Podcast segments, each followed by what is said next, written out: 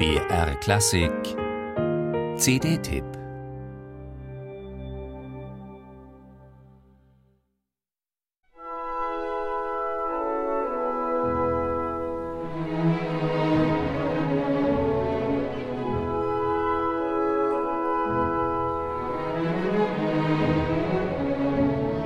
Ein sehnsuchtsvoller Ton liegt über der zweiten Symphonie von Sergei Rachmaninow. Unverkennbar russisch klingen die Themen. 1906 flüchtet sich der gefeierte Pianist aus dem Moskauer Trubel ins beschauliche Dresden, um in Ruhe komponieren zu können. Mit Erfolg. Rachmaninow erlebt dort einen produktiven Schub und macht sich gleich an seine zweite Symphonie. Schwärmerisch ist ihr Charakter, opulent ihre Instrumentation, zyklisch ihre Form.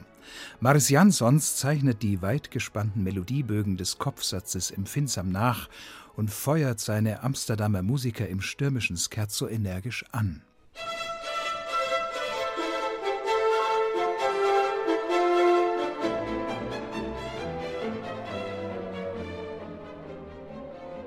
Dieser komplex verschachtelte Satz ist ein kompositorisches Kabinettstück und würde allein schon genügen, das Klischee vom Salonromantiker Rachmaninow zu entkräften, denn als Trio folgt eine schroff dreinfahrende Fuge.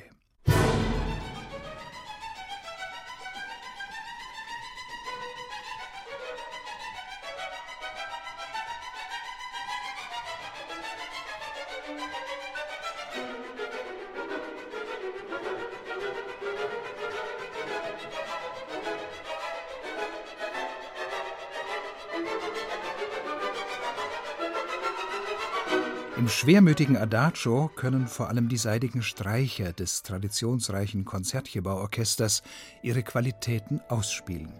Die Holzbläser stehen ihnen jedoch in nichts nach, wie etwa das traumhaft schöne Klarinettensolo in dieser nostalgischen Elegie zeigt.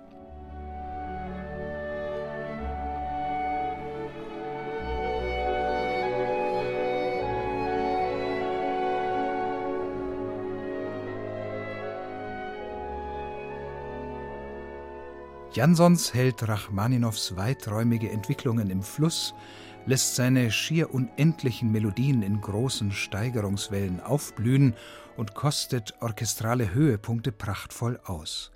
Im turbulenten Tarantella-Finale herrscht dann pure Musizierlust.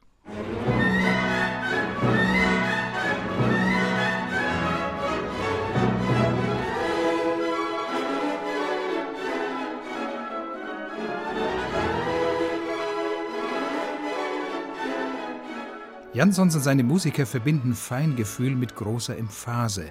Plastisch und differenziert ist das alles von der Klangregie eingefangen.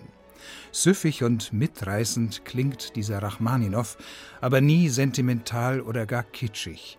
Musik zwischen Melancholie und Überschwang, ideal für laue Sommernächte.